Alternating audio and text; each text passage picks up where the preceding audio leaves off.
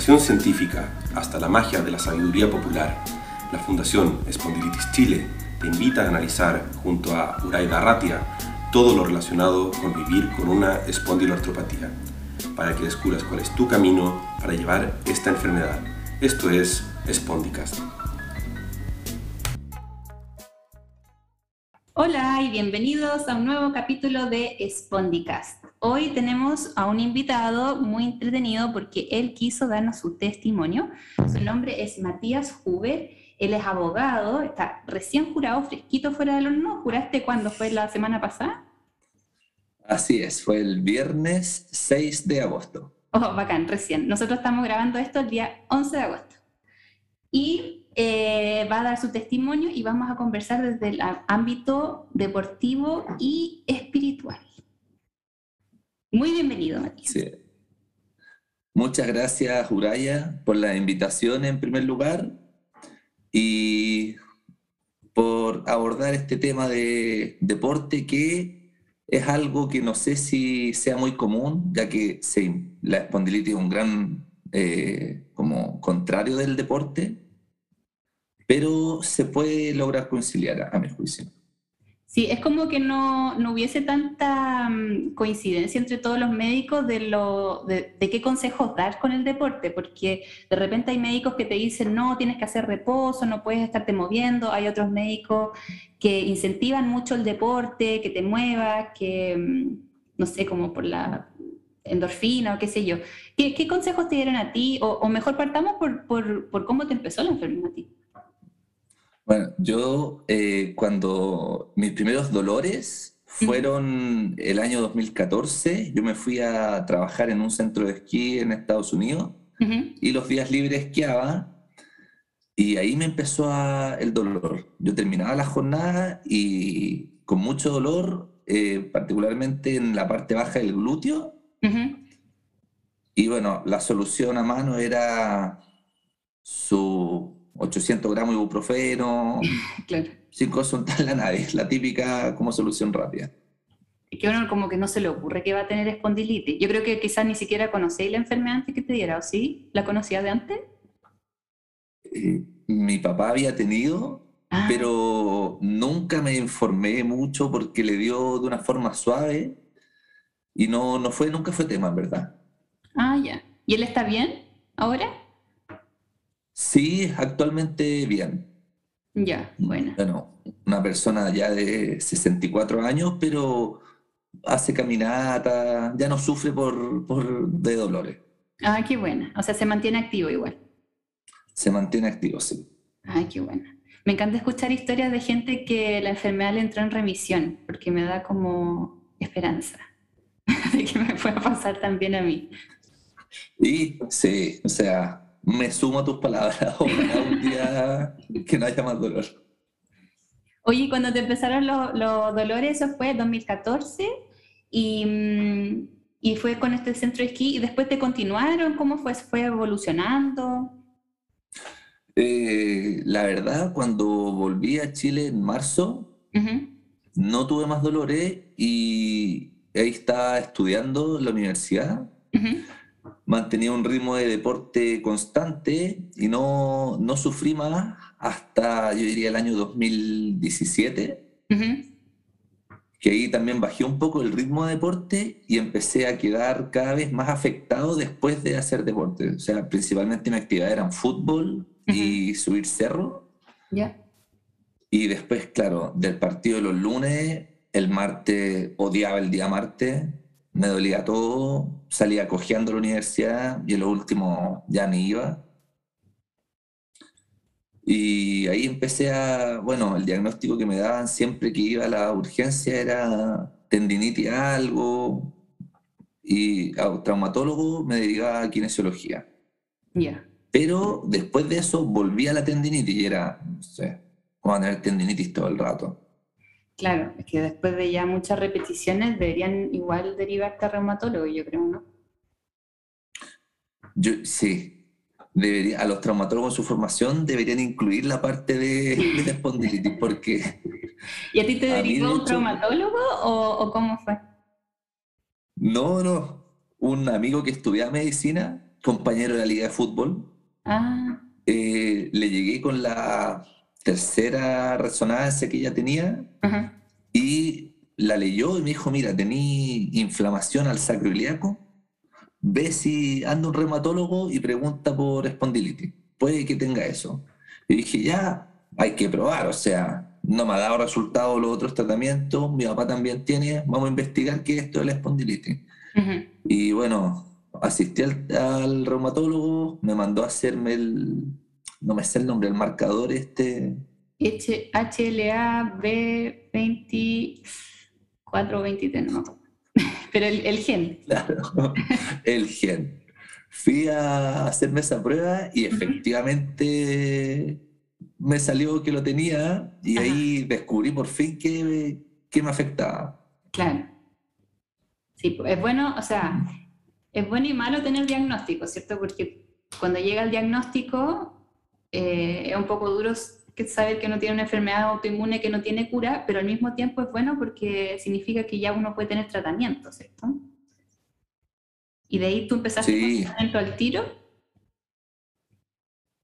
Eh, no, no empecé con tratamiento al tiro. O sea, porque se me, me comentaron la alternativa de tratamiento uno de con pastillas, también la opción del biológico, pero yo, bueno, peleándome con todo, dije, no, no quiero nada con esto, o sea, voy a seguir en la misma y no fue viable.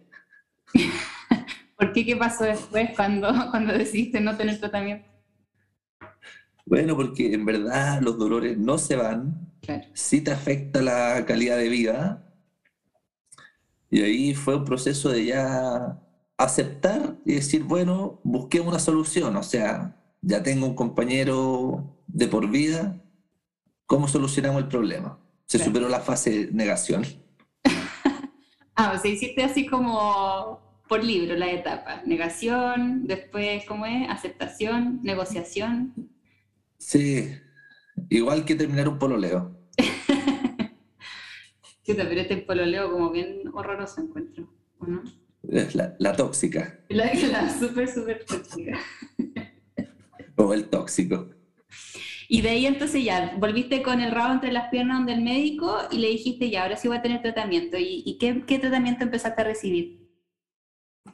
Eh, fui a una segunda consulta de un reumatólogo para tener dos opiniones y comencé con los tratamientos biológicos al tiro.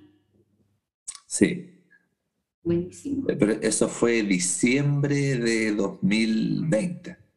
Hace poco igual. Hace súper poco. ¿Y cuándo te empezaste a sentir mejor? Eh, eso fue increíble. O sea, a la semana, dos semanas, ya empecé a hacer actividad de a poco, pero se fueron los dolores. 100%. Diría que en un 99. Ya. Porque igual pasa, no sé, pues, después de una noche como media enfiestada, despierto medio tieso ahí y salgo a hacer deporte, después igual quedo medio afectado, pero se entiende, o sea, no preparé al cuerpo de forma adecuada para eso. Claro, claro. Sí, pues, eh, pero es distinto, porque ya no son las crisis como más violentas que te daban antes, a lo mejor. Sí, totalmente distinto. O sea, dejé de cojear, que eran los peores momentos. Sí, mucho más llevadero. Ay, qué bueno. Y entonces, ah, bueno, tú ves que cuando uno tiene un poquito de caña, uno se siente peor.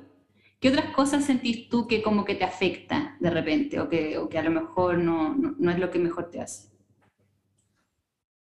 Por ejemplo, bueno, no sé si es como que somatizo solo, pero me he dado cuenta que comer mal, como andar muy inflamado, eh, tomar mucho trago, eh, también. Yo fumo cigarro, mucho cigarro también afecta. Eh, estar en mucha inactividad y después lanzarse al tiro con una actividad física desafiante también afecta. Como que la mejor forma de sobrellevarlo es un constante como cuidado del cuerpo y no hacer exigencia muy brusca. Claro, como estar siempre un poquito fit, mantenerse haciendo ejercicio. Mantenerse haciendo ejercicio. ¿Y ahora que te sentís mejor, qué deportes estás haciendo? Bueno, he vuelto a jugar fútbol, que es mi deporte favorito. Ya. Y no, sorprendentemente no he tenido ningún dolor. O sea, estoy un poco más malo, pero... Pero eso no le puede echar la culpa a la espondilitis, yo creo. No, no es culpa de la espondilitis. más más culpa de, de, haber parado de hacer deporte, quizás. Sí, es eso, como toda vuelta es un proceso más difícil y largo, pero eso fue impresionante. O sea, después de la primera pichanga, yo me fui a dormir diciendo, ya está, o sea, mañana chao jefe, todo el día en cama, enojado, y al revés. Me desperté sin ningún dolor, muy feliz. Energizado, feliz. Sí, imparable. Ay, pero es que es una maravilla. En verdad el tratamiento biológico es bien impresionante cuando, cuando a la gente le funciona, porque hay mucha gente que no, que no, no reacciona a los tratamientos biológicos. ¿Y tú probaste al tiro una marca y te quedaste con esa? ¿Te ha ido bien? Sí. Eh, la que me recetó la segunda reumatóloga que fue a ver, me quedé con eso y he tenido muy buenos resultados. Ya, súper. Estoy contento. ¿Tuviste alguna vez como susto de empezar el tratamiento? Mm, no, susto no, pero fue tanto tiempo de acumular dolor que al final dije, ya, voy con lo que sea. O sea, me entregué al conocimiento y de la medicina y me sometí nomás. Como confiado. Sí. Pero igual totalmente entregado. El tratamiento biológico, bueno, uno es que te tenés que inyectar tú muchas veces, que ya yo, por ejemplo, nunca me había inyectado nada y ya sacarme sangre me da un poquito de cosas. Tener que aprender a, inyectarse es un, es un, paso grande. Y el otro es también que te informan acerca de todos los efectos secundarios que uno podría tener. Que como todos los efectos secundarios de todos los remedios son unas listas horrorosas de miles de cosas que te pueden pasar. Entonces, cuando, cuando uno lee el tratamiento biológico, también es como, no sé. Sí, no, o sea, genera esa incertidumbre y como decís tú, el prospecto del, del medicamento este, por ahí con la Biblia, gigante. gigante. Miles de cosas, puede pasar de todo. De todo. Pero en mi experiencia, afortunadamente no he sufrido ninguno que me dé cuenta. Ya, solo que estáis sí. malo el fútbol. Claro, he vuelto un poco más torpe, pero no es culpa de la espondilitis. Pero no es culpa de la espondilitis, insistimos. Ya, qué buena. Oye, y entonces tú diste tu examen de grado hace poquito. Cuando estabas preparando tu, tu, examen de grado, ¿sentiste que eso tuvo algún, algún impacto en, en, en tu cuerpo, en, el, en, la espondilitis? Porque igual yo me puedo imaginar que preparar el examen de grado debe haber sido un nivel de estrés importante. Eh, sí, y de hecho coincide con el momento en que sufrí más dolores. Yo terminé la carrera el 2017 y empecé ese mismo año a estudiar el examen de grado de Derecho, que usualmente se estudia ocho meses, y, fueron meses en que eh, no tenía tratamiento ni diagnóstico y sobrellevaba, o sea, dejé el deporte, fue la forma de sobrellevar el dolor y fue un momento sí estresante porque reprobé el examen dos veces, fue un proceso de casi tres años. Y claro, fue oscuro sería la palabra para definirlo, porque dolores, más tener que estudiar. Más estresado. Sí. Debe ser súper estresante echárselo. Sí, muy, frustrante. Porque, muy frustrante. Bueno, mm. Sí. Bueno, pero después de eso entonces ya, entonces fuiste a buscar tratamiento, dijiste ya no puedo más con esta cuestión, y entonces diste el examen de grado ya con tratamiento biológico. No, no, lo di antes del tratamiento biológico, pero coincide que la tercera vez, como ya era la última que podía, eh, igual ya me concentré y como que se fue el estrés. Cuando uno se entrega a la tarea y está como seguro de uno mismo de que lo está haciendo bien, el estrés se va y coincide en que se fue el dolor también.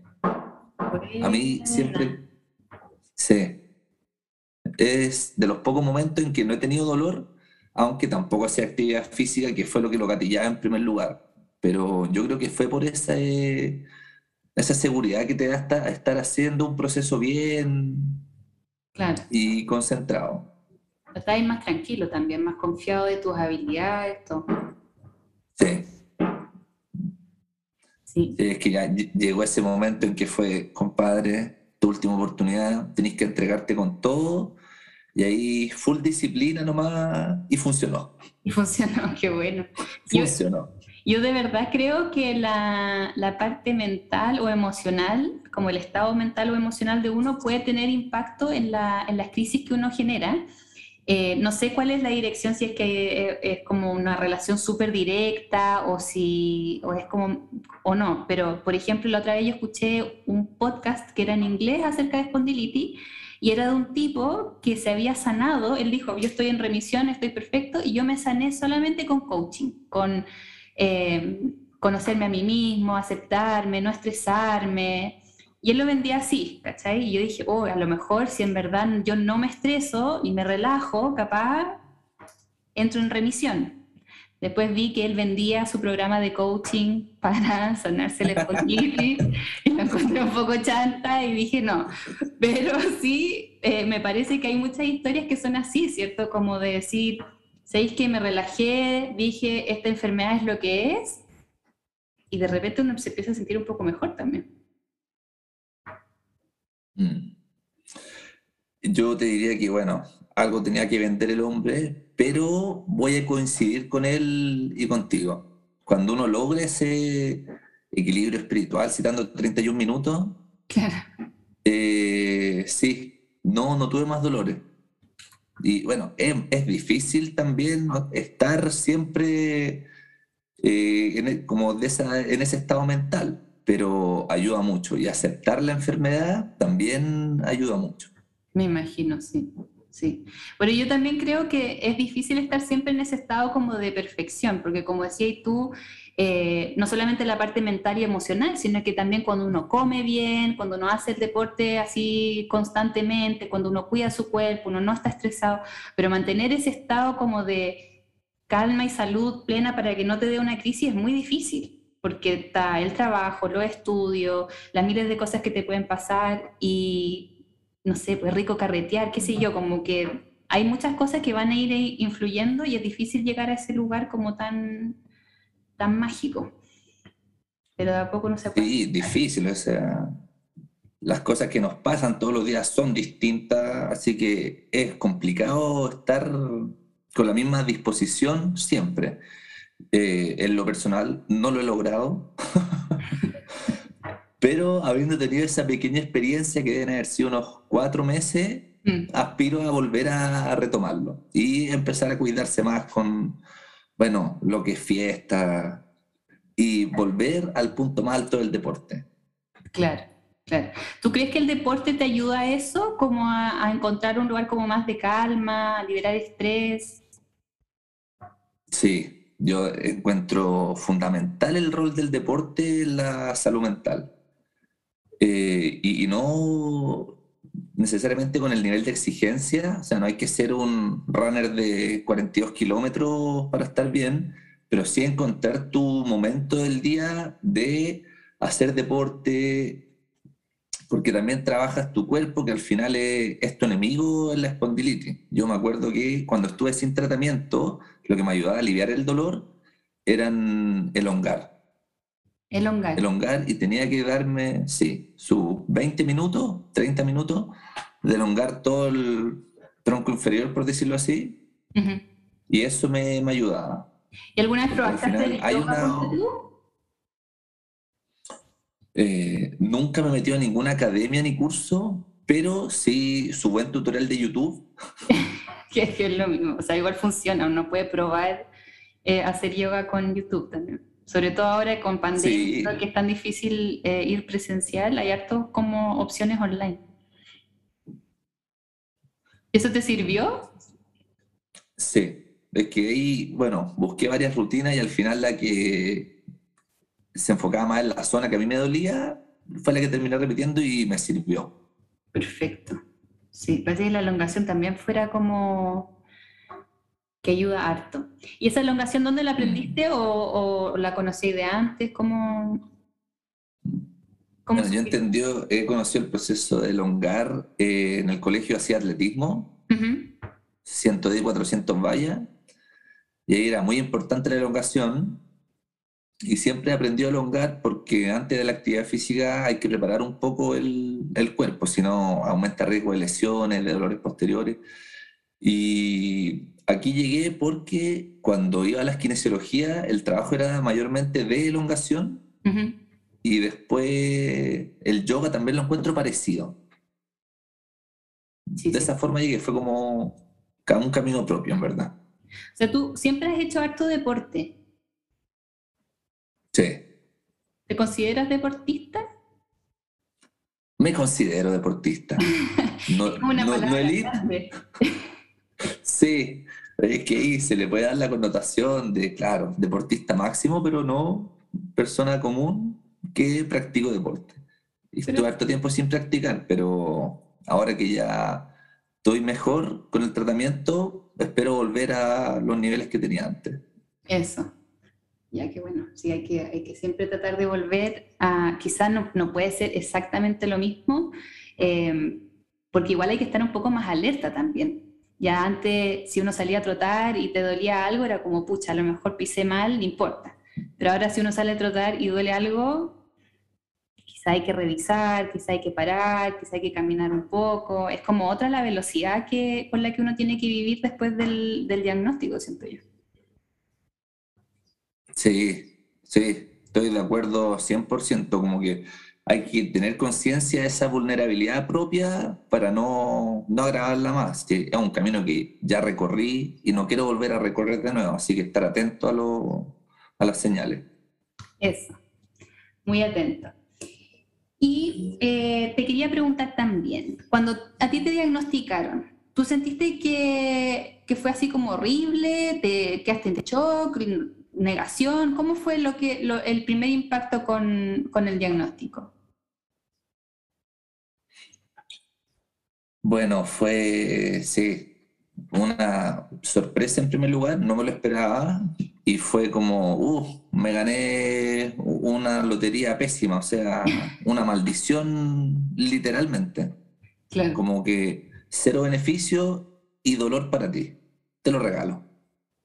Qué, risa que digas lo de la lotería, porque a mí el, el médico igual me dijo, eh, esta enfermedad es muy rara, como una entre, no sé cuánto, no me acuerdo cuánto que me dijo en ese, tiempo.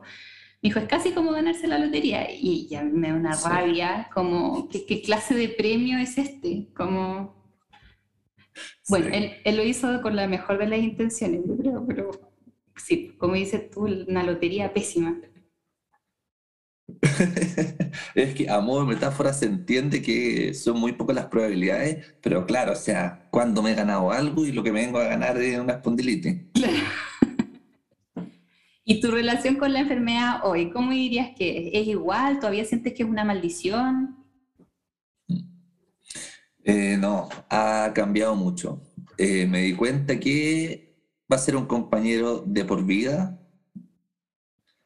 y lo veo como un como familiar, o sea, va a estar ahí siempre, así es que lo mejor que puedo hacer es aprender a llevarme bien con él y a cuidarlo, porque al final es parte mía, ya, ya lo tengo y mientras más lo acepte y mejor sepa sobrellevarlo y recorrer este camino, va a ser mejor para mí. Eso. Qué bueno que digas que es como familiar, porque en el fondo la familia uno no la elige, ¿cierto? Es como que te llega nomás. Claro. Hay que quererlo igual. Sí, la familia, claro, no se elige y va a estar ahí siempre. Así es que mientras mejor te puedas llevar con ellos, mejor para ti al final. Perfecto. Bueno, muchas gracias Matías por haber compartido tu testimonio y a los que están escuchando, les recuerdo que visiten en Instagram arroba para que dejen sus comentarios en el post. ¿Qué les pareció el capítulo? ¿Qué les pareció la historia de Matías? Si tienen algún tipo de comentario o pregunta, déjenlo ahí eh, para que Matías también los pueda contestar y estemos en contacto. Un abrazo grande para todos ustedes y gracias de nuevo Matías por participar.